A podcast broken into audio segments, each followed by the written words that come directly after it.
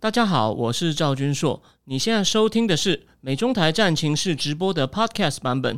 每个礼拜一跟礼拜四晚上八点钟，我都会在 YouTube 上直播，用最口语化的方式，深入分析最新的美中关系与影响台湾的重要国际局势。想要第一时间收看直播，记得在 YouTube 上搜寻并订阅我们的频道“美中台战情室”，也别忘了加入我们的 Telegram 群组。在我们直播与 Podcast 文字区都有连接，可以点进去哦。好，各位美中台战情室的观众朋友，大家好，呃，欢迎来到今天呃第一百五十一集哦。那还是先跟大家说明一下，不好意思哦，我的我的感冒呢这次比较长，还没有完全好，不过呢恢复的差不多。不过我今天思想坦克的文章，我还是跟总编请了假，我说哦，我明天我明天再交哦。哦，对对对，我觉得，因为我做我这个周末我都在昏睡哦，但是呢，没有，我边昏睡边先准备哦，我以战情室为重，我请大家放心。好，那就是然后把四辆坦克我往后挪，反正总编不会看我节目，所以但是也非常谢谢他给我这个机会哦。好，那今天呢，我们在讲三个重要的主题之前呢，我先提醒大家一件事情哦，我前面呢不是真的要骂人，但我后面会骂人。你有看到我今天为什么穿一件粉红色的衬衫呢？但我太胖了，我不要站起来。但是我要，我要给你，我要给大家看一个东西哦。你们那个，你们可能我以前看过郭文贵直播里面给大家看看秀鞋子哦。今天大家容忍我一秒钟，你看我今天为什么穿衬衫跟穿皮鞋呢？因为我下午去拜访客户了。那为什么呢？我一直都是个 sales 啊，只是因为这两年哦不能出国，所以我比较我就算是被锁在台湾。但是呢，我们今天最后一个主题讲到陈时中策略之前呢，因为为什么有人批评陈时中的策略，就说都在都是一些他的幕僚在帮他做一些简单的迷因图啊，然后呢都然后呢一味强调类似国族主，就说整个民进党抗中保台、国族主义啊，然后都忘了一些哦公民公民价值啊哦，然后呢。那那我觉得这个道理嘛，我先讲哦。这种网络上的文字呢，变得更轻薄，然后呢，变得比较诉诸于情绪性呢，是难免，但是不能过头，不能弄到造谣。为什么呢？哦，我知道我的老观众知道，但我今天提醒一下哦，有人呢可以说自己是个谨慎求证的教授。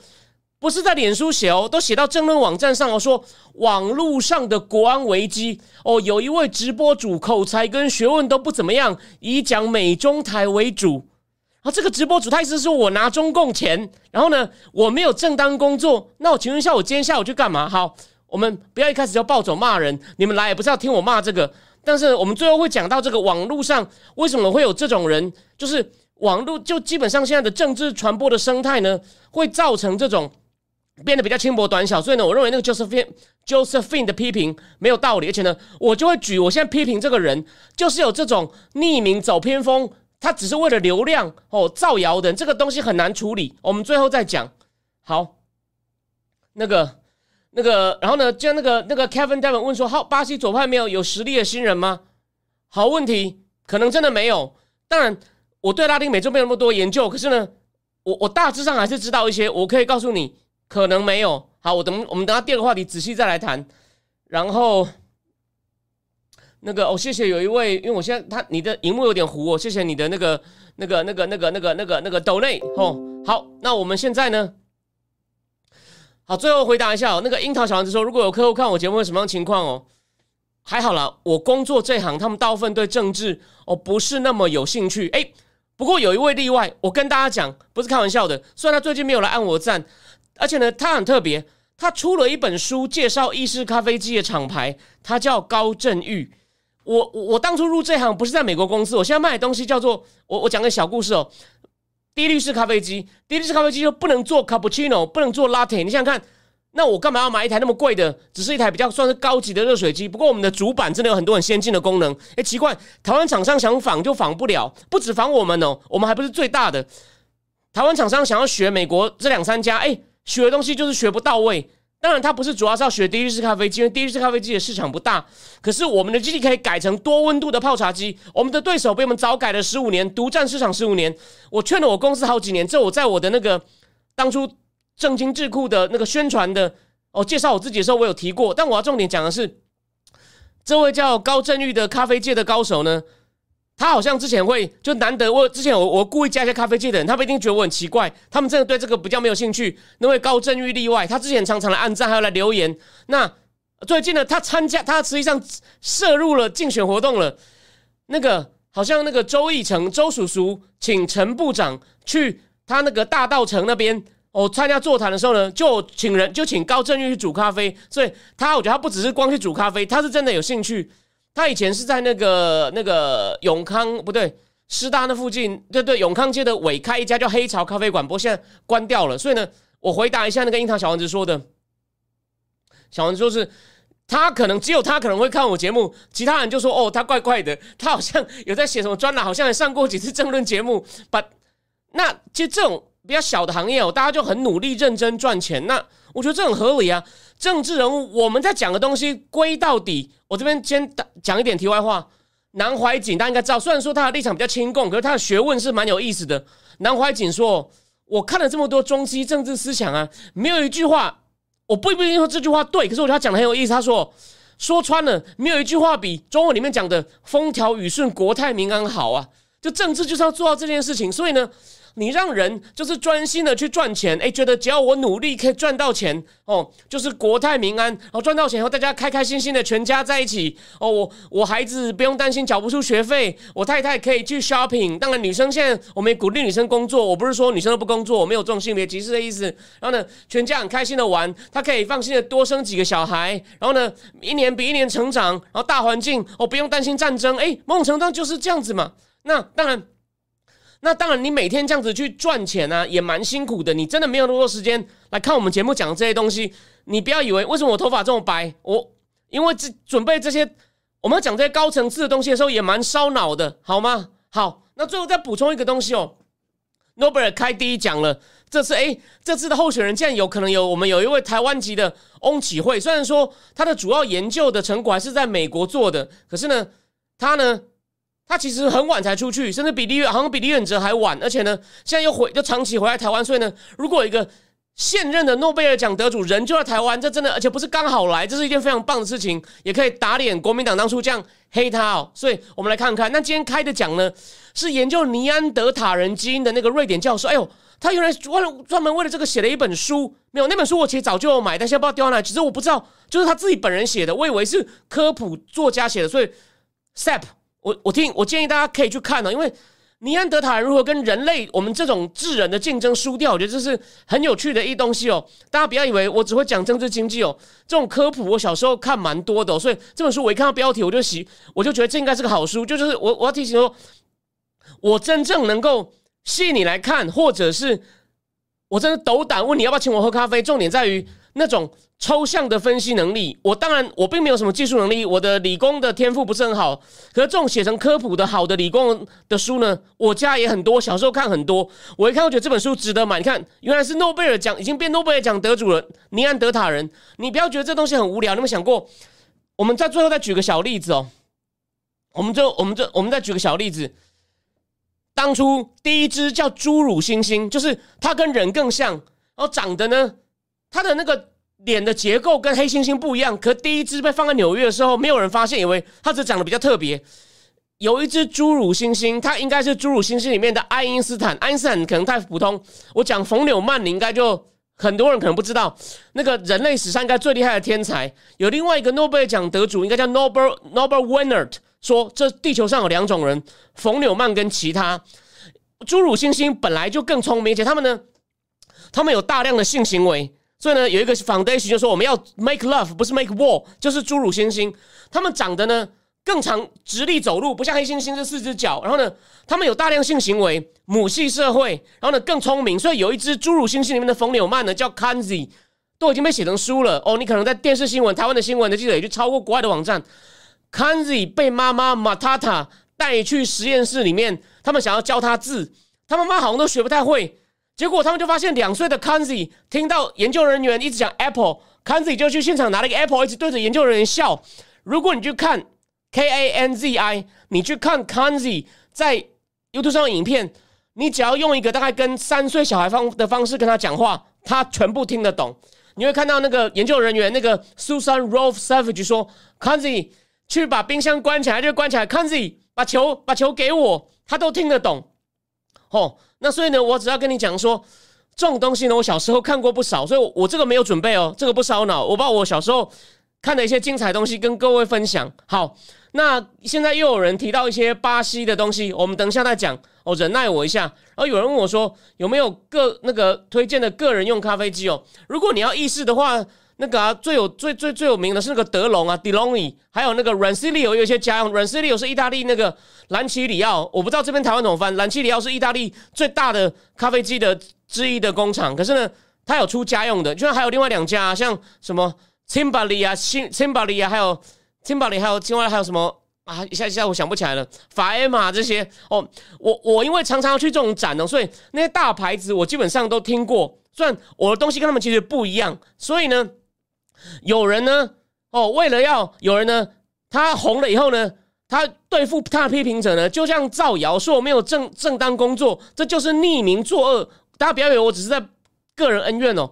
杜文哲讲过一句话，杜文哲讲过一句话讲很好，躲在暗处的人讲话不用负责任哦。他现在被揪出来了哦，也跑法院了哦。以后侦查都不公开，发生什么事我以后会告诉各位。好，讲正题，我们讲完讲完一些题外话了，好。那个，对，就是我侏儒猩猩啊，bonobo 啊，bonobo，谢谢。聊天室有人讲了，bonobo 或者窝猩猩、侏儒猩猩，他们跟黑猩猩不但长得不一样，而且有一些特，就是有一些特别母，我讲嘛，母系社会有大量的性行为，然后呢，更聪明，更常直立走路。然后他说，你其实女性啊，胸部有略微有发育，所以你看，真的是就更接近人了，更接近人。哦，而且还有最后再补充一点，我想到了。他们，你知道他们的行为跟我们有多像吗？这真的是人类社会就是灵长类最基本的行为。谢谢你提醒我。他们研究他们的动物学要观察到哦，那个妈妈发现儿子把不到妹啊，妈妈会想办法拉别的母猩猩来跟他的儿子约会，你就知道这个就就知道这有多像人呐。所以他们是最接近人的，可是呢，他们的栖息地更隐秘，然后呢，数量更少。他们就是从黑猩猩最后演化出来的一只，反正最早是大猩猩跟黑猩猩分出来，然后呢，黑猩猩又分出 bonobo 猿哦，他们是一只是基本上是跟人类最接近的一种哦灵长类生物。那还好，他们现在但他们的生存也受到威胁嘛，就很像当初尼安德塔人跟人类竞争之下，到底怎么灭掉？那本书我还没看，但今天得了诺贝尔的生理医学奖哦，他他就研究尼安德塔人的 DNA。对，就像哦，谢谢 Mula 上对 Mula Mula 讲到这一点，这个非常的非常的有趣。好，我们现在来讲第一个话题，普丁再来会出什么招？我先讲结论，我认为他有点怕了。我今天补充一个最新消息，我上我我我上节目前才看到的，那个车臣车臣的领袖不是说普丁应该要用那个比较弱低当量的核子武器吗？他竟然还公开开炮说，你顿涅茨克那个指挥官 Alex Alex Alexander Lepin 呢是个草包无能，所以呢乱成一团。而且今天不止在，就是大家已经看到这两天新新闻，不是他把那个 Liman 那个叫 Liman 的城市，在那个乌东，就是那四个地方其中一个省的那个 Liman 一个重要的交通枢纽也占下来。现在在科尔松，俄军也被围了，所以呢，泽连斯基在很积极的反攻。泽连斯基在反攻，然后呢？重点来了，就普丁情况很不利的，所以为什么他要搞那些发动公投？因为呢，你要变俄罗斯领土，我才能说你要打到我领土来了，你小心我用核弹。他在让他的威胁变得比较 credible。好，所以就是我不是开玩笑的，他不是有讲吗？如果有人敢侵犯我们这个新来的领土，我会用任何武器去弄你。可是呢，情况其实对他越来越不利，所以我我就引用一个人哦，我引用谁呢？就是我之前讲过、写过那本《Geopolitical Alpha》那个南斯拉夫裔的，算是正经分析师。但是呢，他还是他写的第一本如何去研究跟金融有关的政治经济风险的书。他接受了 Bloomberg 的 Odd Lot 的专访，他就说，普丁现在一定要呢，就两个两边呢要停战啊。其实很多有很有很多理由不停，也有很多理由可以停。但是呢，你要停战以前呢。你要有筹码去 negotiate，所以普丁这个动作呢，是为了要有明确的筹码去 negotiate。他要先占到一些东西，你叫他灰头土脸直接撤了的话呢，虽然他表面上可以减少人员跟设备的伤亡，但我讲很简单嘛，独裁者在乎这些吗？No，他不 care。他如果这样免，他这样撤回去，他才会整个权力会被质疑说你你没有用，你无能，你误导人家。所以呢，你看不止公投、双核武、全国部分征兵，然后还有什么呢？其实那个油管，我觉得跟他可能也有关系啊，但这个还要查。所以呢，他就多管齐下，我让你们乱成一团，然后呢，让你们乱成一团，或者是大家怕说，或者有人去跟德林斯基讲，哎，板块啦，你想办法不要不要别别别别别不要再打了，免得免得那个核武用出来，大家都麻烦，你不要拖累大家。普丁就是故意想要一直升高筹码，然后呢，他们其实也在喊话要谈要谈判嘛。可是对泽连斯基来说，他好不容易有斩获了，而且呢，现在士气很高，他当然不愿意，但。但普丁不可能这样空手而回啊！而且，如果顺着两边，所以普丁一定要升高筹码，然后呢，他一定要让自己弄得很像。但是，我认为他只是要去基本上要升高筹码。不过，我们来讲具体一点。我、我、我、我们来、我们来、我们来讲具体一点，就是其实哦。冷战之后呢，北约把这种战术性核武、破坏力比较小的，就是像车臣的领袖用的呢，大概减到剩两百枚了。俄罗斯好像还有两千枚。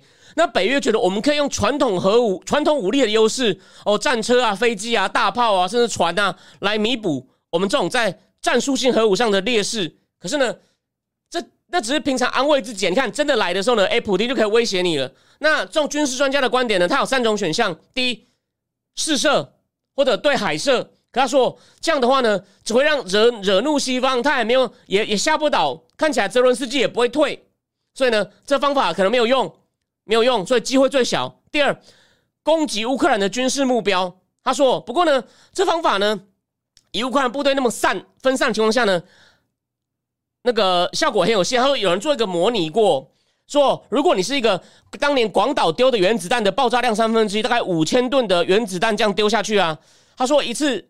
他们是针对印巴怕印巴互丢的情况下做的模拟。他说一次大概只能灭掉十三辆战车。如果你要一次灭掉乌克兰一个旅三千到五千人的话呢，如果是军事的话呢，大概要四颗这种战术性核武。所以他说，而且还要很集中哦。所以呢，这个效果其实也这样，乌克兰就会就会停吗？你就算你造成很大人道惨剧，那你再来呢，你就小心被。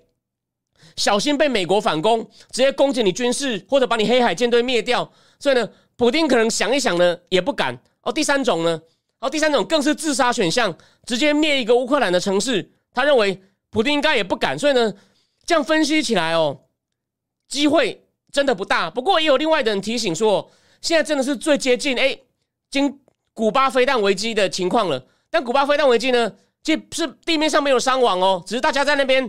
好，真的像互相打牌一样虎来虎去哦。美国不是也为了表示一点善意，透过私下管道沟通，把土耳其的飞弹偷偷撤走了。那片很好看，《惊爆十三天》，现在 YouTube 上有免费的，可惜没有字幕，所以呢，不要说你了，连我他们那种男人低讲话比较低，我也是大概只听得懂六七成而已。不过呢，日常生活口语就是这样，没办法。所以这边插个话题，你在美国教书教三十年后。一般美国人的胡乱还是听不太懂啦。然后呢，你混得不好，值得同情；混得不好，就回台湾哦，兴风乱乱乱搞，一天到晚害台派翻车。这个我们总要最后再讲哦。岔开一分钟，然后那个美美美美美乌拉问说，美国写说，美国会要为一颗核弹的乌克兰核弹，折俄罗斯开战？哦，现在是这样啊。如果它炸的比较西边呢，专家说那个核辐射飘到北约啊，这样就算波及了。好，如果这种情况的话。北约就不可能放手。如果那个核辐射飘过去了，如果它是往往西边丢的话，哦，这是一种可能，这是一种可能。就如果核辐射过去了，没有错。所以如果它只是目前看起来呢，如果它只是针对，就算它用了，假设刚刚那三个军事上的推演说普丁不敢用，但错了，普丁用了。做乌克兰内部的话呢？目前看起来啊，美国不是 Sullivan 讲说你会有 catastrophic，你会有灾难性的后果吗？那他说美国其实所谓的灾难下还是第第一种嘛，经济上真的就帮你变北韩，这是第一种。第二，就给乌克兰更多现在比较不敢给的重型武器哦。德国也在检讨要不要给战车，美国就给更多海马士啊什么的啊等等等等。第三种，第三个呢，就是我我我就是我我我刚刚讲了，第三种就是美国也主动。主动介入，但是呢，他说美据说经济学人打探的消息是，美国也有私下跟俄罗斯沟通，他私底下呢还是讲，就是意思说我们会用传统武力介入，哦，我们我们就算轰你用传统武力，我们不会用核子报复，所以呢，就这个东西哦，其实是非常的麻烦的，就是当俄罗斯先丢牌说我不排除用任何武器的时候呢，他说对于接招的人来说啊，你呢？又不能表现出你吓到了，可是呢，你要必须要认真看待，你也不能让人家觉得你不当一回事。然后再来，你必须说，就是你你必须，那你你反制他说你不要乱来哦，你你敢乱来，我不会客气哦。你要讲的呢，又有点含糊，因为你不能讲死，你不能讲说我一定会用，那普丁就先丢，你用啊，你用啊，你不能讲我一定会用，我就说嘛，我之前不是已经讲过了，你要讲的含糊 vague，可是呢又 credible，就是。让对方不敢试试看，因为后果真的会很严重。所以呢，这是一门艺术啊！所以我们真的是见证一个哦历史历史时代啊。好，那你你我刚刚已经讲一些相关的大的概念都讲到了，哦。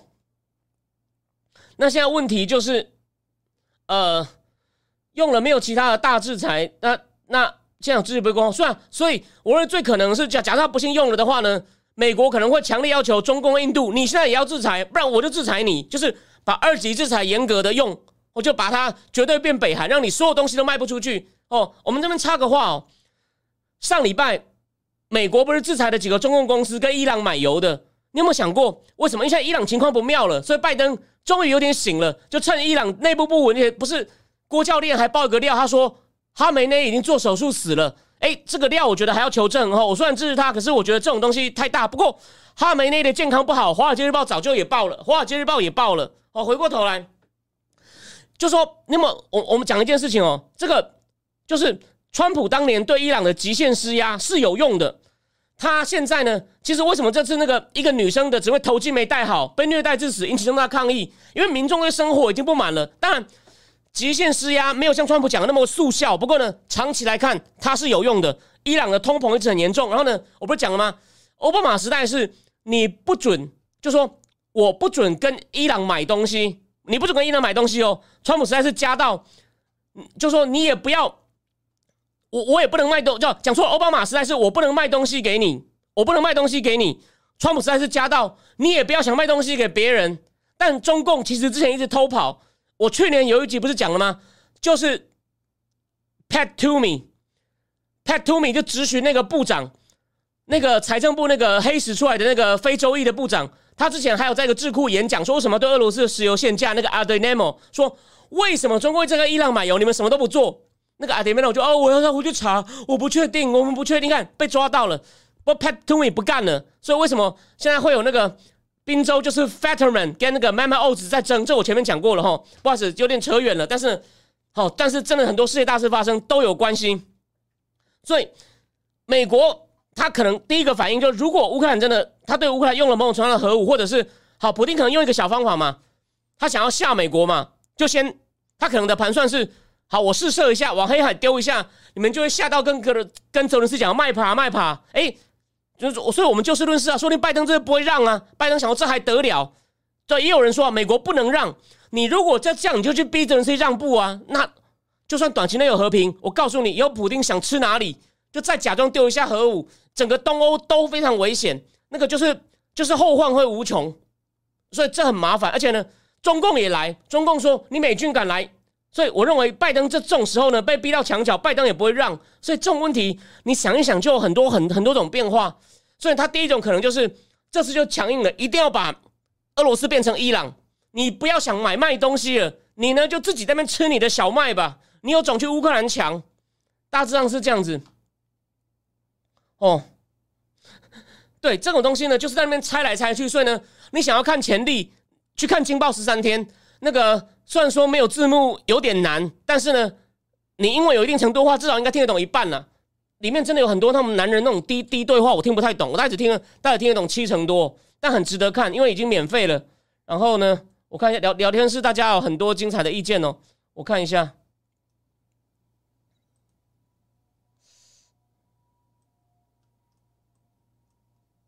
对啊，郭教练把它翻成哈梅内衣，我觉得很好笑。等我一下哦。呃，有人问我说，会不会？所以说，我看一下哦。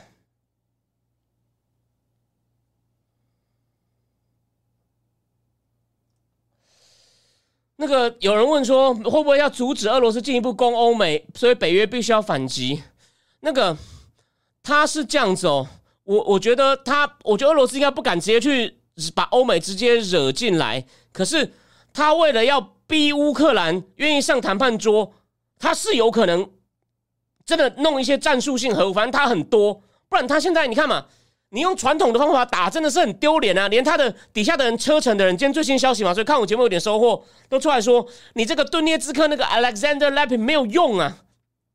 所以这可能是他唯一能够逆转战局的一个方法。但是呢，他可能会算错。我就说了，美国可能会反过来再压他哦，就是美国要怎么回应也要想清楚。然后呢，美国是不是也会私底下公公共管道跟他讲，你不要开玩笑哦，你你以为弄这件事你吓倒我吗？所以呢，拜登政府的手腕很重要哦。在就是就我平常在怎么骂他，这时候呢，我们祝他一定要成功哦。或者他们就说，美国也有可能，如果俄罗斯用了以后呢，除了经济制裁，我重复一次，美国呢就开始炸他黑海舰队，甚至呢直接炸他内部的设施。不过呢，他说美国反用核武的机会，就算战术核武机会很小，会用传统武力对付他哦。但是呢，普京可能也会算到，所以呢，这个游戏简单说就是大在那边算来算去了，要在那边推后果。就像下棋一样，往下下好几步，然后呢，往我我确定我我值不值得？如果不要就停。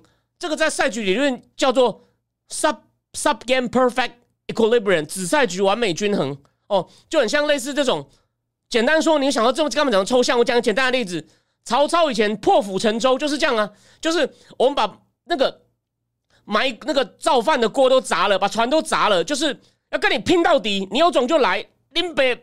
没有在怕你，哦，这样就把对方吓到了。我吓对方就觉得，哎，我我我我现在还没有准备好要跟你拼到生死，那我们就不跟你拼了。哦，他就是算了一下，我跟你走到最后一步要拼生死，我有这决心吗？没有，那我就走。或者是或者另外一种，那个可能不叫紫菜局完美均衡，那另外一种是互相猜来猜去，你觉得司马懿的空城计，自己在那边弹，在那边弹古筝，装淡定，然后曹操比较多疑嘛，就想说他应该不是唬我的吧。他就是故意想要骗我进去，因为我没那么笨。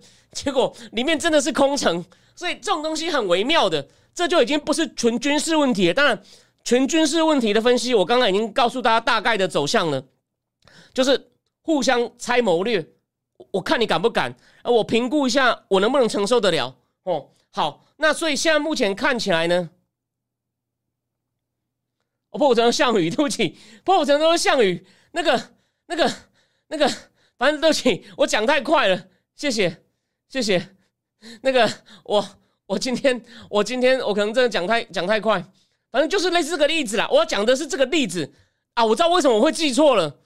你知道我是看什么的吗？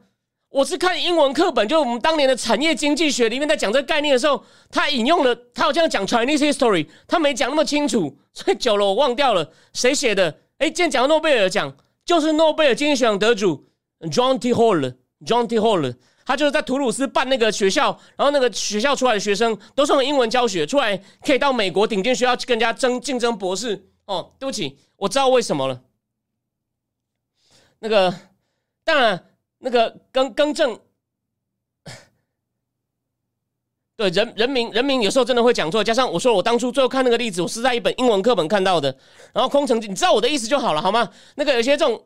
毕竟不好意思，那我下次应该要请阿瑞来，专门打我一下。你讲错了，这不是历，这不是阿瑞的频道，也不是那个说书人刘玉的频道。我只借用历史故事说一些细节讲错，请大家包涵，因为我临临时想到的。好，那所以总结一下，我认为普丁现在做这么多动作，就是要要想要看能不能唬倒拜登。那我们就祝福拜登哦，不要被唬倒。当然，聊天室有人说对他能力没信心，我认为他。我是觉得哦，他在正常的时候真的是很草包，但是呢，他被逼到墙角的时候，有时候会醒来，所以呢，希望希望他不要被唬到，就跟就跟就是用私下管道跟普京说，你他妈试试看呢，你敢的话，我就把你，我用传统武力也把你军队轰成烂掉，甚至再配上经济上呢，我叫中国、印度也封死你，你有种丢啊，你有种试试看呐，哦，所以我认为普京虎烂的机会哦比较大。然后呢？如果拜登不理他呢？就在两边在撸的时候，泽伦斯基要赶快啊，跟美国多要一点传统武器，轰就把它弄下去啊。那那这样的话呢，普京灰头土脸，国内呢就算不被政变，大概也被架空吧。哦，我认为是这样，所以呢，大家就是美国应该要这样做。哎，谢谢你，大家，我在我想到最好方法就是假装跟普京那边撸，赶快给泽伦斯基叫欧洲也多给一点东西，然后呢，趁着机会呢叫他快一点。你就是普京现在。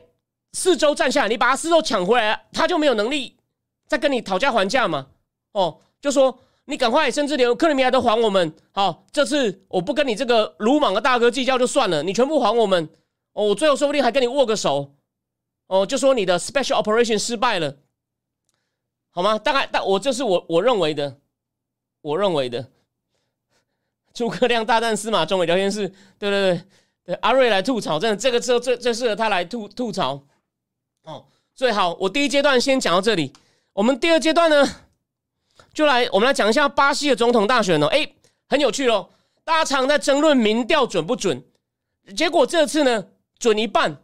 巴西的民调据说历来都很准，可是他们之前每个民调都说鲁拉大概四十八，甚至有人说因为四十八正负还是误差二嘛，他有可能会得五十哦，五十过半，直接第一局 KO 这个所谓的巴西川普 Bolsonaro。Bolsonaro 有一些地方讲话那种。真的比川普还过分哦！我觉得川普只是很爱打嘴炮，Bolsonaro，我真的觉得有一些东西我可能也会蛮讨厌他的。可是呢，我们我们会综合讲，但他讲这，但你看所有民调都说他大概就三十二到三十五趴，哎，出来四十三点多趴，只输给鲁拉大概五趴，所以还有的打，所以很精彩。先先讲大结论，可是呢，在这之前我先给大家看一个图，我觉得这个图非常好哦。我等一下会根根据这个图讲一些故事哦。哎，对不起，错了。你看哦，他把每个总统时代的平均 GDP 成长率哦，都秀出都秀出来了。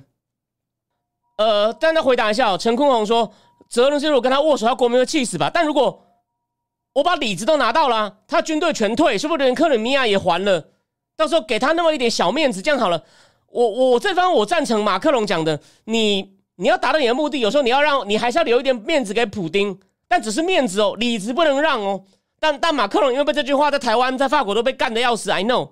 你看哦，那我在台湾我们常会有文理组之争嘛，然后觉得念社会系的啊，念社会系的啊是没有用的。哎，我认为社会系的教育真的有很多问题。我我社会学略懂而已，不是懂。可是呢，鲁拉其实哦，他接你可能看一些新闻已经知道，他那时候是因为金砖四国对中共出口什么豆子、石油、牛肉、铁矿石。哦，大赚钱，所以呢，可是呢，谁帮他？就说有人已经把他把家里已经清理好，做了一些改革，已经把一些经济上问题清好了。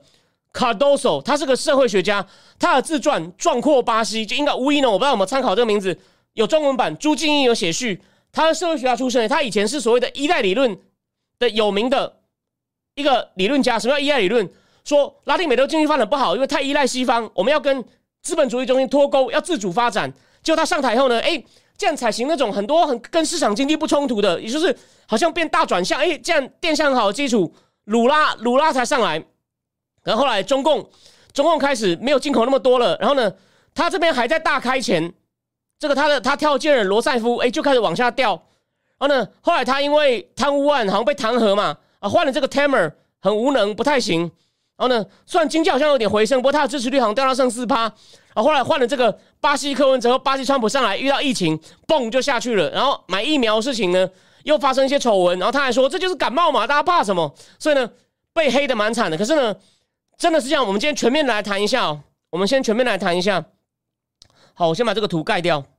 那个都最小，现在有人问说，不知道现在有没有威力跟战术核武差不多的炸弹，感觉我可以拿来当筹码吗？我真的不知道，要懂军事的麻烦回答一下。好，我们先讲结果。其实巴西不是只有两个人选哦，他但他第三、第四名加起来就有七趴，一个得四趴，一个得三趴。那目前的看法是呢，其中一个第三名那个四趴呢会比较多转给鲁拉，但剩下那个三趴呢大概是平手平分。好，所以看起来啊，如果这个预测对的话呢，那如果几乎都平分的话，那鲁拉还是赢啊，就是那那这样鲁鲁拉就是到最后还是赢一点点。所以说现在就是后面两个人的票还是要抢。但是还有个问题，那个他说我们先讲，其实巴西这是他们这个选跟台湾一样哦，而且选更大哦，国会也改选，所有州的州长也都改选，但在国会还有州长的层级呢，博索纳罗党赢得蛮多的哦，赢得蛮多的，所以呢，其实左派这次算是蛮失败。还有我刚刚讲的那个社会学家出身的卡多索党呢，PDSB 呢很惨哦，但他为什么掉下去？不知道，我没有研究到这么细。这二十年来，为什么卡多索总统当的很好，交棒给鲁拉，鲁拉也很蛮成功的？可是呢，为什么他党掉下去，变成鲁拉的左派的工人党跟右派这个 Bolsonaro 的自由党两个在面变成两极化？我不那么确定。可是他两极化的很严重。那我先讲一下哦，我从这个这个开始来讲好了。就说第一，我们刚刚第一个点就，哎，民调好像是有点不准哦。可能有些人觉得支持这种有点川普风格的有点丢脸，就不讲了。所以这是第一点。第二。鲁拉有个很大的问题，他呢，因为刚刚有人问什么左派为什么没有培养出继任人选？这个罗塞夫那个女生后来被弹劾下狱的，就是鲁拉挑出来，但他本来好像没有那么有名，鲁拉把他硬挑出来，就后来发现他上台后呢，面对经济的那种顺风没有了呢，他好像呢没有跟着调整，做好赶快做改革，反而还是继续那么大开且内，通膨就起来了，通膨起来以后呢，人民就开始有点抗议了，然后后来又爆发丑闻，所以呢。他第一个挑的接班人不行，然后第二个叫 Tamer 的，我刚刚说了掉到四趴，所以呢就没有，后来就等于是后继无人嘛，连续两个左派的人我都不行，然后就被这个 Bolsonaro 捡走了。那我刚刚讲的都是 Bolsonaro 的缺点，他真的好像还暗示说你要拿枪，随时要 ban 掉你的政敌。他讲的有些话真的是有点夸张哦，很像那种黑道老大，黑黑黑黑道老大。可是问题是呢，Bolsonaro 他呢？我我那个，当我们看到我今天的预告贴的照片，有一张他抱着一个人，那个财长啊，叫做 Paulo Paulo Guedes Paulo Guedes，他是芝加哥大学，他是 Milton Friedman 的学生诶，Milton Friedman 是诺贝尔经济学奖那个最有名的，算是自主张自由市场的人。那当然，他有一件事，有一件事，你可能看我节目才有人跟你讲这件事情。史上唯一一个诺贝尔经济学奖得主在领奖时候，场内有人示威，为什么？巴西还好，这已经是比较后面的。你看，又一个他的学生在推动市场改市场化的改革。智利当年政变，Pinochet 将军用了一堆芝加哥大学经济学家叫 Chicago Boys，就是因为一群芝加哥大学 Milton Friedman 学生等等人的学生去帮独裁者改经济，但有没有成果呢？好像成果不太好，而且呢，但看起来成果不错。什么？原来军方假造统计数字，这个呢，是我听我的老师。在课堂上讲，我老师叫 Adam Pushavosky，他我再讲一次，你先不细节，以后再讲。前面都是他在江湖上自称第二，没有人敢称第一。我还在的那一年，我我变博二的时候，博一他收我两个西班牙来的学生，我看西班牙来的学生下课都跟他讲西班牙文，我就问他说：“请问他西班牙文到底讲的好不好？”西班牙学生直接说：“跟跟 native speaker 差不多。”我老师的影片你上网也可以去查，但是呢，你会查到不少。你也看不懂，我也看不懂，都是西班牙文。那他讲英文呢？当然，他有时候遇到一些很俗的词，他还是要问学生。可是他讲英文也没有什么口音，他英文、西班牙文、法文流利。他的都是在研究大问题，都用一堆统计、经济学家用的东西。他虽然用的东西不难，可是经济学家会的所有统计、数学推导，他全部都会。他研究一百六十几个国家，说我现在对一百至少一百国家历史都非常清楚。他会好斯拉夫语言，他也都会。江湖上，你你觉得有谁敢跟他辩？他说：“智利的独裁者假造统计数据，好，所以呢，这个这个我讲重点是呢，讲了一点小故事以后呢，巴西这个财长他在 Bolsonaro 时代呢，哎，Bolsonaro 给他很多改革权利，他改了三点。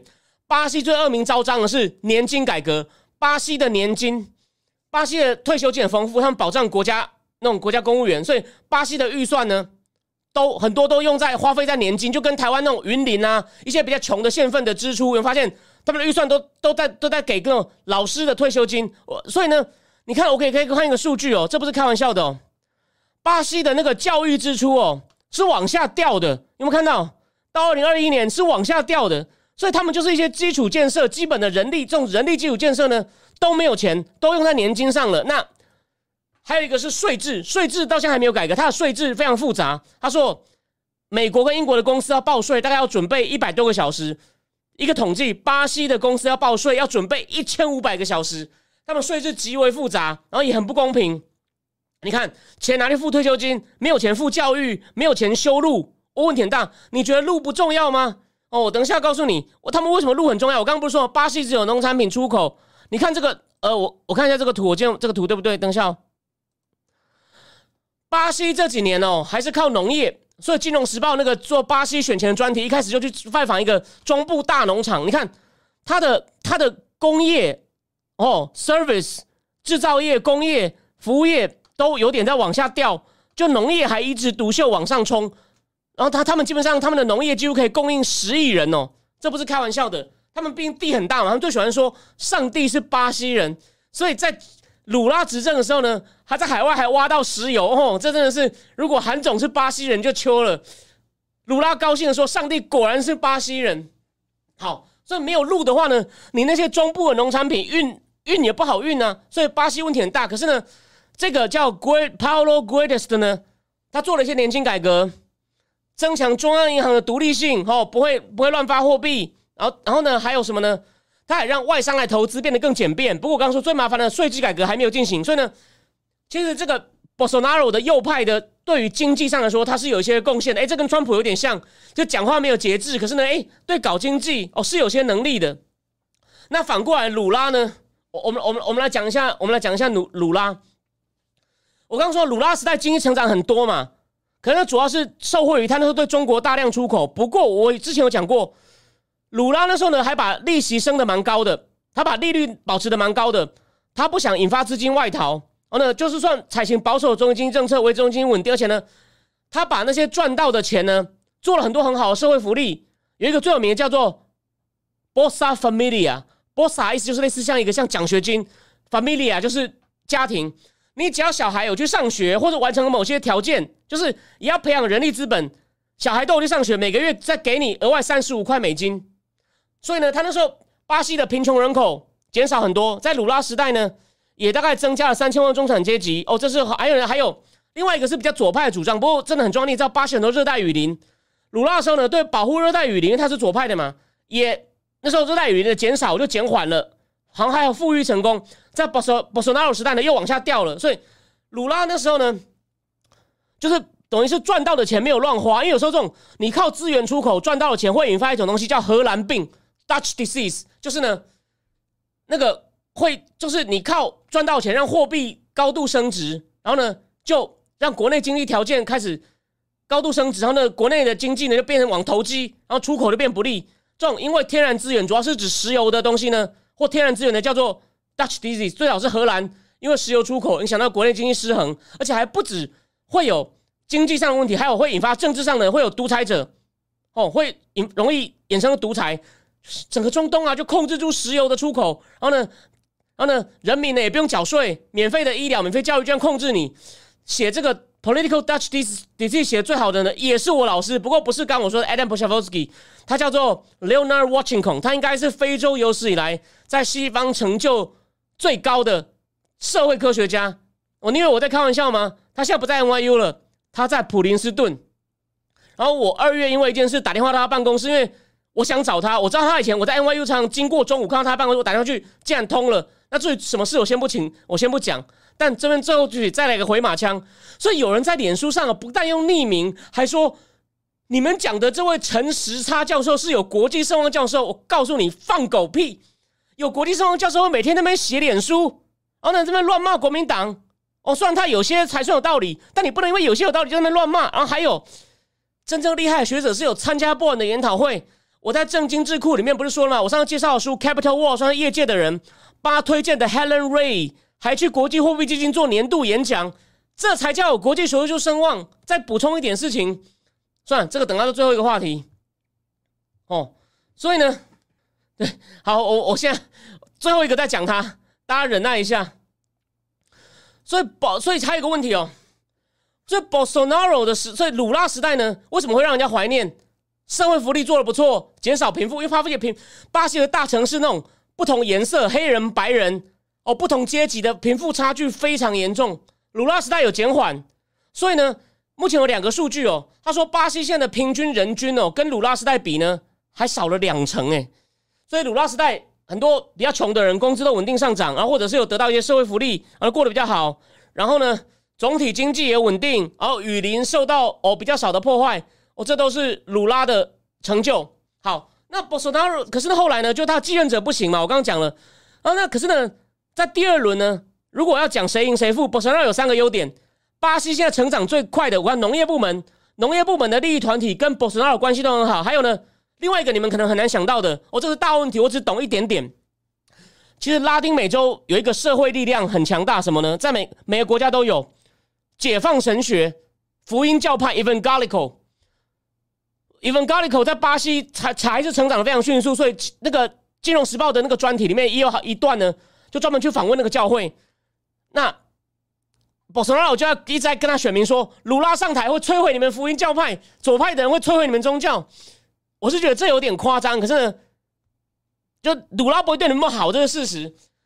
这个当然，这种解放神学在拉丁美洲整个都非常的流行哦，不止只有巴西，可巴西成长还是很快。第三个。永枪的协会，我刚刚不是讲吗？博索纳罗讲话，我甚至会接近于恐吓，说你们要随时拿着枪准备干掉你们。这边插个话，美国右派的，甚至说说极右派的 AOC 哦 m a g e l l i n Green Taylor，他昨天在一个造势晚会上，川普也有来的讲话上，也讲了一个话呢，也是引起争议。他说，现在民主党人想干掉你们呢，民主党人想要，他就好像讲说，真的，他要举个例子说，一个一个一个一个青少年差点被警察干掉，因为警察发现你是共和党。说这个东西到底是不是真？有没有根据？真的要查哦。所以都有这种右派的，他也会诉出这种恐惧。博索纳罗，反正巴西三大利益团体、农业团体、福音教派、永枪协会都跟博索纳罗关系很好。所以呢，第二轮呢，他会也会继续在在追求他们支持前呢。博索纳罗真的蛮会煽动人民的情绪。所以呢，第二轮哦，还有的还有的玩哦。那至于鲁拉的问题是什么呢？他现在有个问题，他已经很老了。但我我在我的脸书上写过，就是。他之前也因为他就是巴西本来是查一个小小的一个加油站，好像有一点洗钱的问题，所以在这个案子后来很大，叫做 Operation Car Wash。巴西有个记者就发现这个巴西最，因为他有石油嘛，他那个 Petrol Bus 的一些弊案哦，牵涉到拉丁美洲好几个国家。有个记者写了九百多页的书，我好想看哦，但问题是是葡萄牙文，我也没办法看。但重点是什么呢？就是因为这个 Petrol Bus 的弊案，把鲁拉也卷进去了。所以呢，鲁拉跟他，他这好像真的是为了为了建立保住自己的政治基础，他的很多亲信都有分到钱。我觉得鲁拉自己还好，我认为他是个正派的人。可是他为了政治权益之计，应该也有做。所以呢，他的继任者先因为这个问题进牢里，鲁拉后来也也被牢也进了牢里。所以还好是发现法官好像主审他一个法官有偏见，那个法官真的会传讯息给其他法官说，我们要怎么样判鲁拉刑。哦，最高法院说这个审判不公正，鲁拉才放出来才能参选，不然二零一八他也想选就被判定说你没有资格，因为你基本上牵涉到一些这种贪污案件，所以基本上呢，但是呢，因为他后继无人，他只好自己选，他现在七十六岁了，每个媒体也说了嘛，我也我有看那个金融时报放，他也在讲台上讲，就用就用那个葡萄牙文讲说，我实在不能想象我们国家养活全世界十亿人，路上那么多平民。想当年，我当年做不是这样，他当年真的做的不错。可重点来了，每个媒体都说了，鲁拉他现在未来要做什么，他讲的很不清楚。他只是讲说，你们不用问我未来要做什么，你看我以前做过什么，我会重到，我会重，我就重新把巴西带回美好年代。但真的是这样子吗？我看过一个专家，哦，这不是《金融时报》，他说，你去看巴西、拉丁美洲那些第一任做的不错强人回来以后呢，都没有做的很好。最有名的是谁？马丹娜就记得《Don't Cry for Me Argentina》，F 一台那个电影，他就是那个嘛，阿哥史上第一个强人 Peron，Peron 的那个太太。到目前为止，全世界各国的政党，唯一还以个人为名字的政党呢，就是阿根廷贝隆党 Peron。那个阿根廷现在的前任总统 Chris，那个那个叫什么 Kristen，那个我现在忘了名字，他不是差点被一枪开掉，只是那个枪上礼拜差点被两一个月前差点被杀死吗？那个枪刚好没有弹嘛。那个 Christina Kirchner，他也是贝隆党的。那贝隆当年呢，被政变推翻，流放海外，回来以后呢，当了总统一年，也没有当好就死了。然后后来呢，反正这种智利总统那个女生，就是后来还是公布了金江报告，说可能有种族屠杀。那个 Michelle Bachelet，她下台以后，她的继任者理论上方向跟她很像的，也没有做得很好。还有哥伦比亚那个叫乌利贝，他上他上他后来的两个继任者也没有做得很好，所以呢。不管是你自己回来，或者是明明是你同党，也都标榜会走你路线的人呢，再回来上台以后呢，因为情况变迁，各种复杂理由，这个我们我没有时间研究那么清楚，不好意思。我只跟你讲，大趋势是前面的英雄回来，后面也不会太好。所以呢，鲁拉呢，你也不能说他之前零三到零一零做的很好，就这次一定行。不像巴塞纳罗一天到晚讲一些乐色话，甚至还恐吓人，然后呢，疫苗处理乱七八糟。哦，所以我弟说。两边讲起来啊，都各有很明显的优缺点，而且巴西的政治呢也越来越两极化，而且政治暴力很严重。在第一阶段竞选前，鲁拉有三个支持者被巴塞罗那边的人打死，巴塞罗那边死一个，所以呢，进不过这次投票倒是还很平安，没有任何暴力事件。那第二轮大都预测一定会更 dirty、更激烈，因为至少右派士气大振嘛，所以目前普遍标题的左派很很失望，没有在第一轮就 KO Bolsonaro。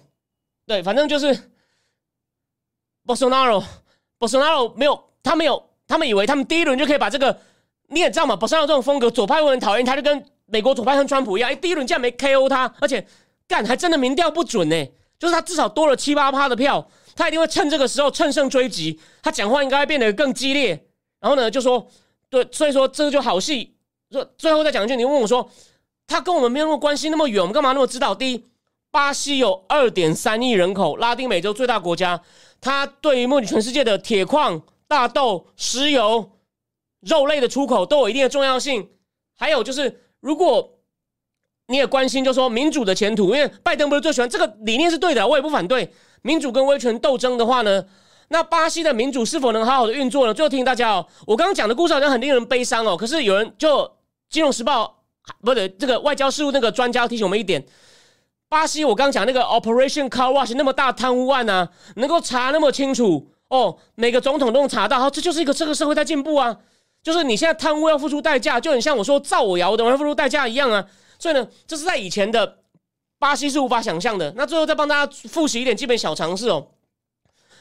大为什么就说巴西我们现在变得民主也变得那么的肮脏？就是很担心这一九八五年来民主政治最大的挑战。巴西在一九六四到一九八五时代呢是军政府。所以它有个很长的军政府，军政府在呢，虽然负债很多，总体经济不稳定，不过呢，它也有一定的发展，有很多外商来投资。研究最好是谁呢？他说巴西有个三角联盟，国内企业家、外国企业家跟政府，政府其实就指军政府。研究最好的人呢叫 Peter Evans，他很老了哦，你可能一定觉得不知道我干嘛讲这个。Peter Evans 在台湾有一个学生，那个学生他在学术界应该应该就是老师有名，研究其实真的做的不错，所以后来他变成政治人物，不过他跳楼自杀了。庞建国。我好像你节目稍微点过，所以呢，有一个叫巴西的三角联盟。然后你不要以为，哦，这只是种额外知识，学了没有用。我我今天上节目，在做节目前，我查了一下，台湾的高补考考过啊，彼得伊文斯的三角联盟是哪三角？选择题，政治学里面，所以你就知道这有一定的重要性。哦，军政府二十年，然后八五年，巴西第一个民主化后第一个总统叫科勒，才二十九岁就选上。也是因为贪污被罢掉，然后再来就换那个社会学家卡多索，竟然大乎意出乎意料之外，所以社会学家也能干出好事，写了一本自传《朱敬一作序》。然后呢，再来就是鲁拉擦鞋童，所以他文法会讲错，他受公正教育很少。以前在做工的时候，小指被削掉，工成功的工会领袖，他选了五次，前三次都失败，最后呢？穿的阿玛尼开始变温和一点，哎，选上了。又遇到中共开始跟他大买东西，然后社会福利做的不错，保护亚马逊雨林，所以呢，光荣退休，还争取到办世界世足赛，他高兴的哭出来。没想到继任者不成才，然后呢，两个继任者都不行，后来被巴萨纳罗拿下来。然后巴萨纳罗呢，哎，至少经济上有在推改革，又跟福音教派好，所以很精彩的对决啊！你各个看到底谁会赢，就很像前面普通被用核武一样。我们前面两个话题呢，其实都充满了悬疑性。然后呢，最后我跟你讲过了巴西的重要性了，所以呢，你从我这个节目呢，应该可以对巴西的大致上的图像哦，不用知道太多啊，但是呢，大概应该已经了解了。好，我们我们换到最后一个话题。然哦，当然，刚有人问说，伊朗要变天了吗？还在扩散，他已经到那个比较靠近巴基斯坦那个 Balochistan 都有抗议。然后呢，而且变全世界就只有台湾不太关心嘛。那你们看我节目的人，其实我有在注意这件事情，只是我还没有到下手写东西。巴黎每个礼拜都要抗议，德国也在抗议，它已经已经快要变成整个席卷西方世界的东西了。那目前看起来哦，没有要收手，而且呢，牵涉到库德族，伊朗也有库德族啊，库德族分布在四个地方啊，伊朗、伊拉克、土耳其、叙利亚。哦，那这次被死掉那个是库德族，所以伊朗库德族也很不爽。所以我认为呢，事情还没完。加上现在哈梅内伊，哈梅内伊是生是死不知道。哦，他健康不好，这华尔街日报讲过，你可以不用信郭文贵。我也怀疑到底死了没，我没有完全信，但是他健康不好，华尔街日报早就在讲。然后呢，他儿子好像要考虑要掌权，可是呢，也不是他儿子说掌权就掌权，你还要经过其他那些阿尤托拉那些长老。我想到一个，我帮大家补充一下哦。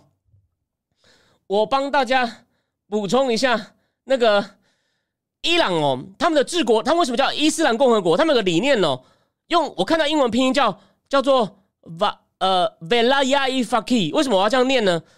它翻成英文叫做教士监国，就是 the the jurisdiction of priest，就是说它其实选举有一定的竞争性哦。然后呢，虽然教士的委员会才是真正跟革命卫队掌握大权，可是呢，我说了嘛，我上次好像讲过嘛。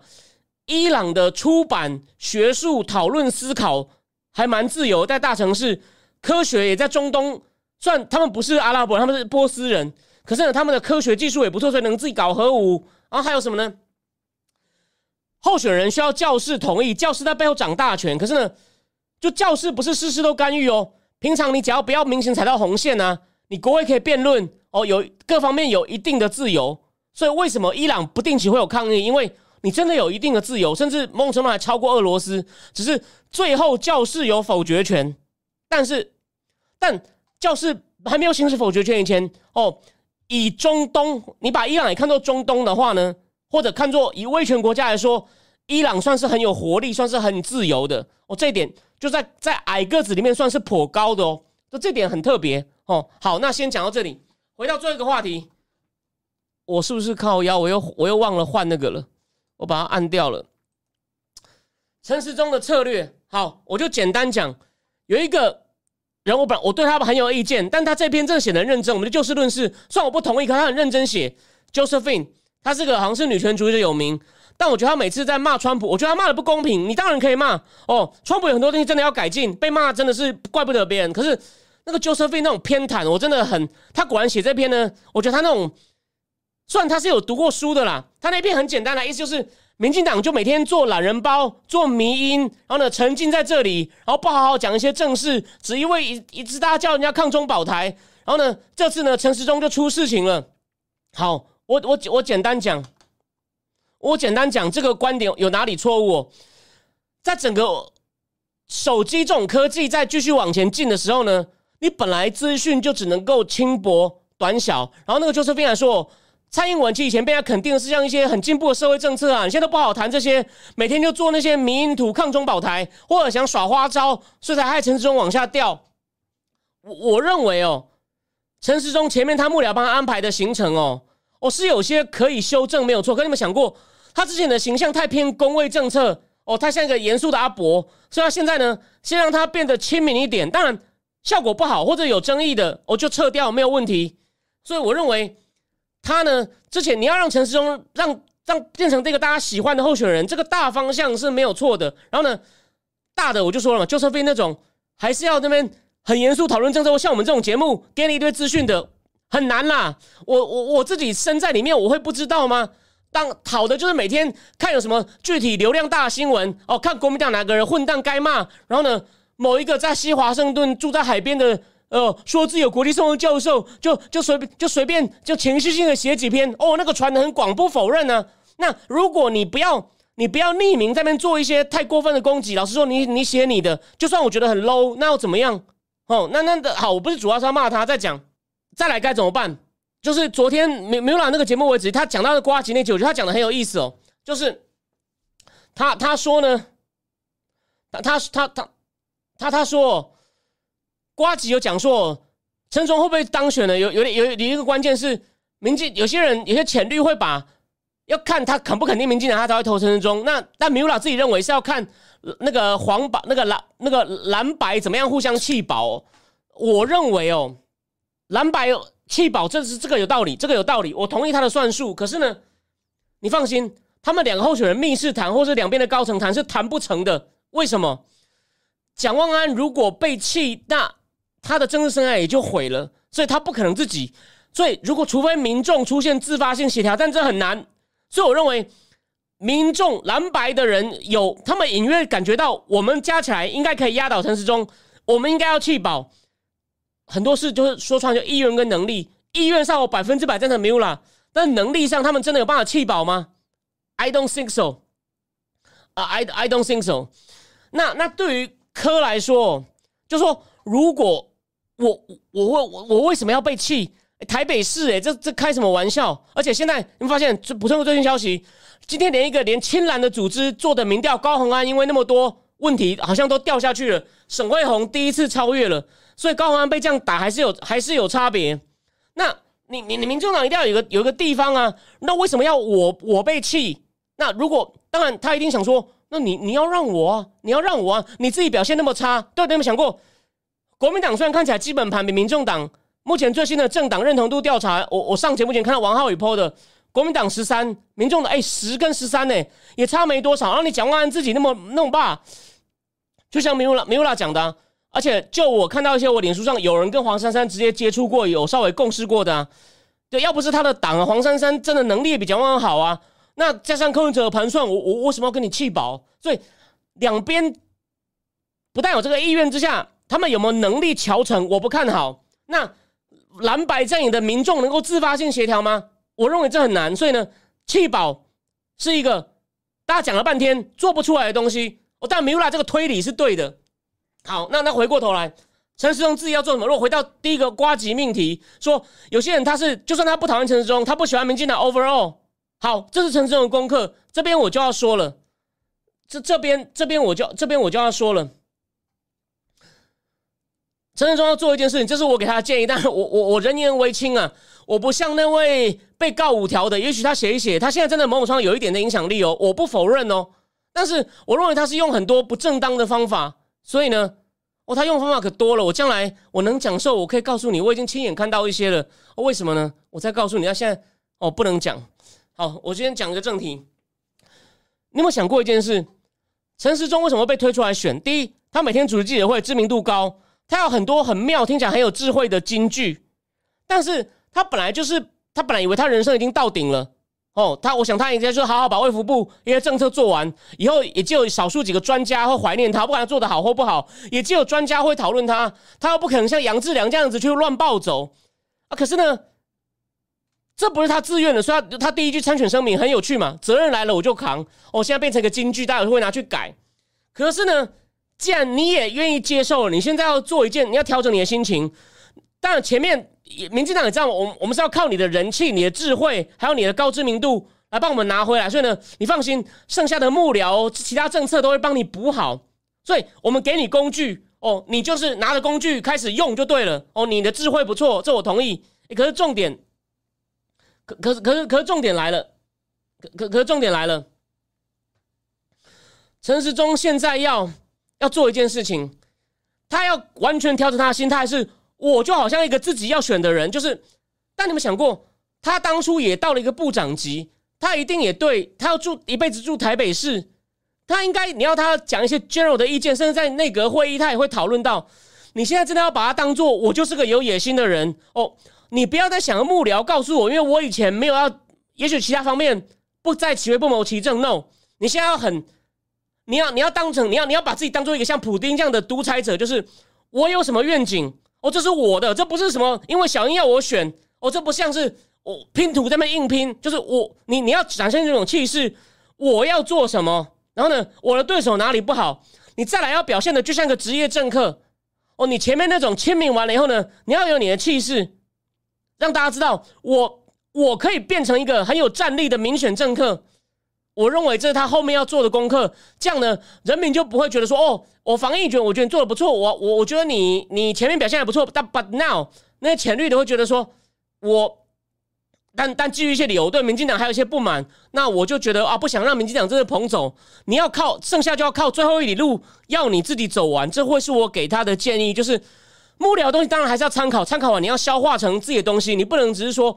因为我有高人气，我现在签名形象还不错，然后幕僚幕僚资料来了我就吞，no no no no no，你要你要全部变成好像自己的东西，你要想一想，对，你要想一想，如果你就是个政治明星，你要有这种自觉哦，千万不要觉得是这只是一个责任，我只要帮民进党扛住。虽然没有错，在盘算上是这样的，就你要转换你的心情，你要像那个，你要像那个专门在网络上觉得自己说自己是有国际声望教授，然后他有一次还这样写，知道脸书上面写的哦，他写你要有这种自大的心态，但那个自大狂他现在法院跑不完了，我们先不要讲他，那个自大狂他还这样写哦，他说。各位，你们忍心看一个台派教授不见了吗？那以后谁来保护蔡英文？谁来教训赵少康？你以为你谁啊？笑死人了！你你只你只是在那边帮倒忙。他真的有一则这样写，列了五个，把自己讲的多重要一样。我再提醒大家一次，他连一份自己像样的 CV 都没有，他只有网络上几行介绍。所谓的 CV 是要列出论文，虽然他的论文以台湾在吕吕美吕家教授来说不算差，可是呢？因为他其实已经算学术界，他没有心了，他连一个像样的 CV 都没有。虽然你去用 Google Scholar 会搜到一些哦，有一两篇还算不错，但是他离杰出有名、有国际声望远得很啊！你以为我不懂啊？开什么玩笑？所以呢，你这时候陈松反而应该要学那样的人哦，然后呢，你讲话有气势，才能够让人家觉得我就是要选你，而不是还在那边考虑说我帮卖民进党这个面子。我认为这是他应该努力的方向，对啊，就是你要。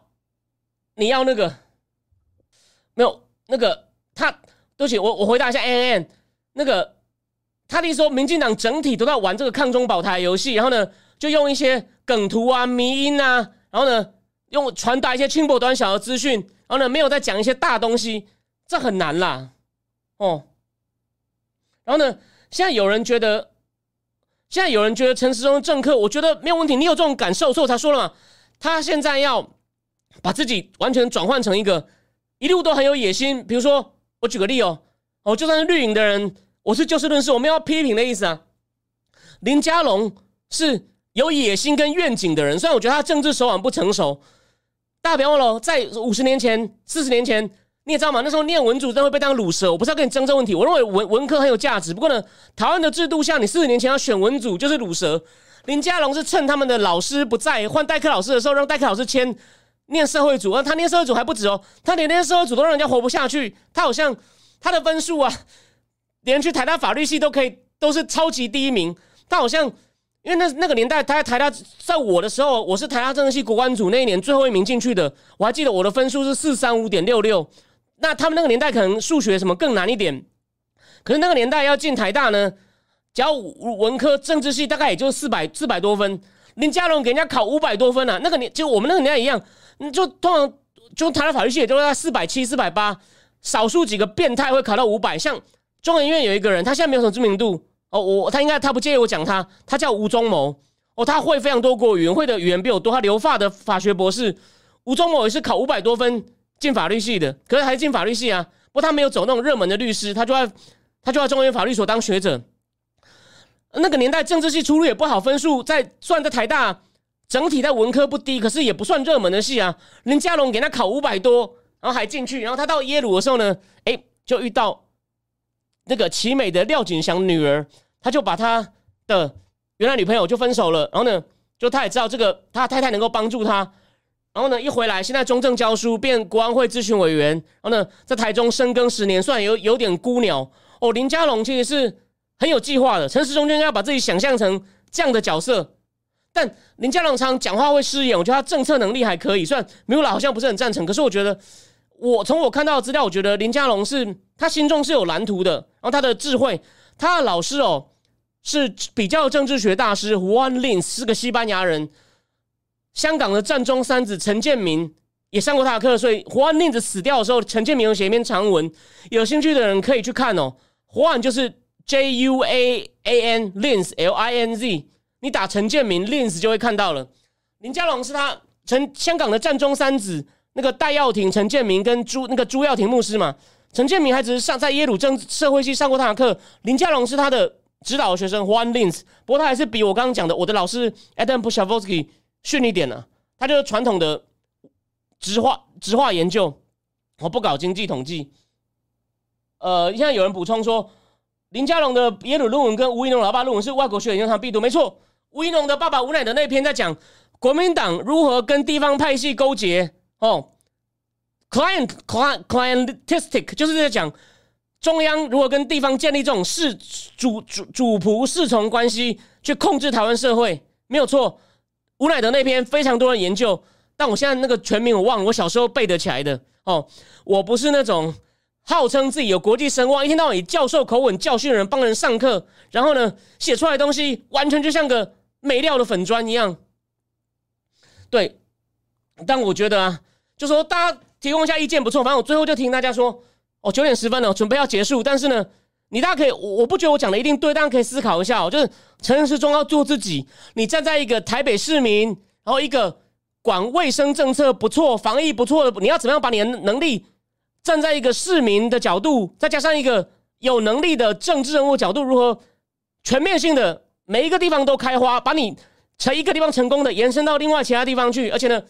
真的就是你讲的，不要想说是蔡英文派的幕僚帮我准备好的，我只是把菜端出来，因为需要我这个主厨身上发光。No，你要想的是这些菜就是我自己从头到尾做出来的，你才有那种信心跟气势。告诉大家，不要再想那么多，选我就对了，这是我的看法哦，供大家参考。那个、那个，我我觉得林佳龙有些政策的利益是好的，可是呢，他好像他就急着想改革，想要证明他不一样，所以他好像不考虑政治后果，所以这就是那种。智商太高，但政治智慧不够的人哦。我认为林佳龙有缺陷，我也不是要一味称赞他，他有缺陷。不过我觉得他是一个有理念、有愿景的人，但是他的就他好像，但是有时候做起来的时候呢，考虑的不够周详，大概就这样子。好，Anyway，没有，我只是要提醒大家哦。哦，最后总结一下，我只要讲说，一个人哦，你不能表面上一直讲爱台湾哦，虽然那些国民党人的确该骂。但是呢，第一，你乱匿名、乱攻击；第二，就是自己说自己有国际声望，其实喇叭嘞。你有没有想过？还有，我最后举个例子，最后讲一个东西。大家应该知道张五常吧？一周刊写了九年的那个人，南风集，他第一集有写到我，他讲写推荐信，老师不应该收费那件事是我引发的。我以后再仔细讲。张五常现在呢，他都一直在深圳。哦，他以前诺贝尔。经济学里面的寇斯定理，寇斯得奖上台第一句话说：“首先我要感谢 Steven，Steven 就是张五常，他帮《肌肉刊》写了九年的专栏。但张五常呢，不能去香港，为什么？他一旦去香港，就会被引渡到美国，因为他在美国有开古董店。张五常其实在学术界教书教好啊，他都在这方面做生意。虽然他也接过一些私人研究案。”他跟他每次都说我我写了一篇文章，有一些想法拿给几个朋友看。他讲了几个朋友啊，很多都是诺贝尔奖得主。但重点来了，张五常那时候因为被卖假古董卷入官司，他就躲到深圳了，也不敢进香港，因为会被引渡。他那时候就就真的是动员了好几个诺贝尔等级或者是很有名的学者，说我们认为 Steven 人格问没有问题，他没有他一定可以做这件事情。为什么要举这个例子？第一，你可以增加点社会科学的知识。那封信我下次想办法找出来，我就找有没有这封信。你一个真的有国立学术声望的人，你出事的时候，就算你是真的做了坏事，也会有人出来帮你讲话。那某一个人被告五条之后呢？有你不是有国立学术声望，那怎么没有一个商学教授出来帮你说啊？他是因为国民党迫害他，啊，或者有一个有一个没有名的无名的专栏作家赵立顺赠他名义啊？是有几个人出来帮他背书，那些都是后来人家帮他安排的，好吗？你不是有国际学术声望吗？请问一下，我这样叫乱喷吗？我是就事论事吧，对啊，对，我最后讲一下，反正张五常他也是个狂人，他到西雅图的时候呢，主任就说：“听说你很厉害，拿几？他说他们一直要让你升教授，应该在西雅图。然后呢，你拿几页你的代表作来？结果呢，张五常给他十五页。”就那个说哈，只有十五页，你知道张五常心想什么吗？十五页很多啦，我巴不得只拿出五页来。好东西是要几页就讲完，就像老子一样，有没有？你知道那个人那时候西雅图的系主任是谁吗？Douglas North，诺贝尔经济学奖得主，制度学派大咖。他那本书《制度变迁与经济成就》，台湾有中译本哦。他有台湾有个学生叫刘瑞华，有没有看到？要讲学术是吗？虽然我只是个业务。我今天已经告诉你很多学术小故事了吧？然后那个一天到晚以教授自居的人，一天到晚帮人家上课，说郭董没有他买不到疫苗的人，根本没有学术界人要帮他背书，CV 也没有。然后你说他以前有参与政治吗？你网络上搜得到吗？他有参加北美台湾人教授协会吗？他有参加抗议吗？他有我像我一样去去天安门被公安带走吗？没有，就是个投机主义者。然后呢，是有抓到一些网络上什么吸流量方法，就像 Josephine 批评的，所以这样的会红，真的只是时势造英雄。几年后你会发现，根本没有人记得他，他写的那些东西有什么价值？别闹了哦。好，喷完了。好，今天资讯应该很大，大家可以慢慢消化哈。我要回去休息一下，把欠市场坦克的东西写完，然后呢，可帮欠泰报的也写完，因为我周末都在昏睡，我非常的累。但再强调一次，我刚讲的，你以为我？你觉得一个人可以因为我跟我我骂他就可以反过来造我谣吗？我今天下午就跑了业务，他那篇讲我没有正当工作的，我等改天把它贴出来。哦，谢谢大家。对，最后主要王 B B 张五常后来因为一些理由，他也变得有点轻共，有点可惜。但他年轻的东西真的很厉害哦，有兴趣的人可以去看看他，他写了很多通俗的经济文章。哦，他也是当初在大家不看好的时候就说中国经济改革会成功的。哦，张五常相当有趣的人。OK，就这样，晚安。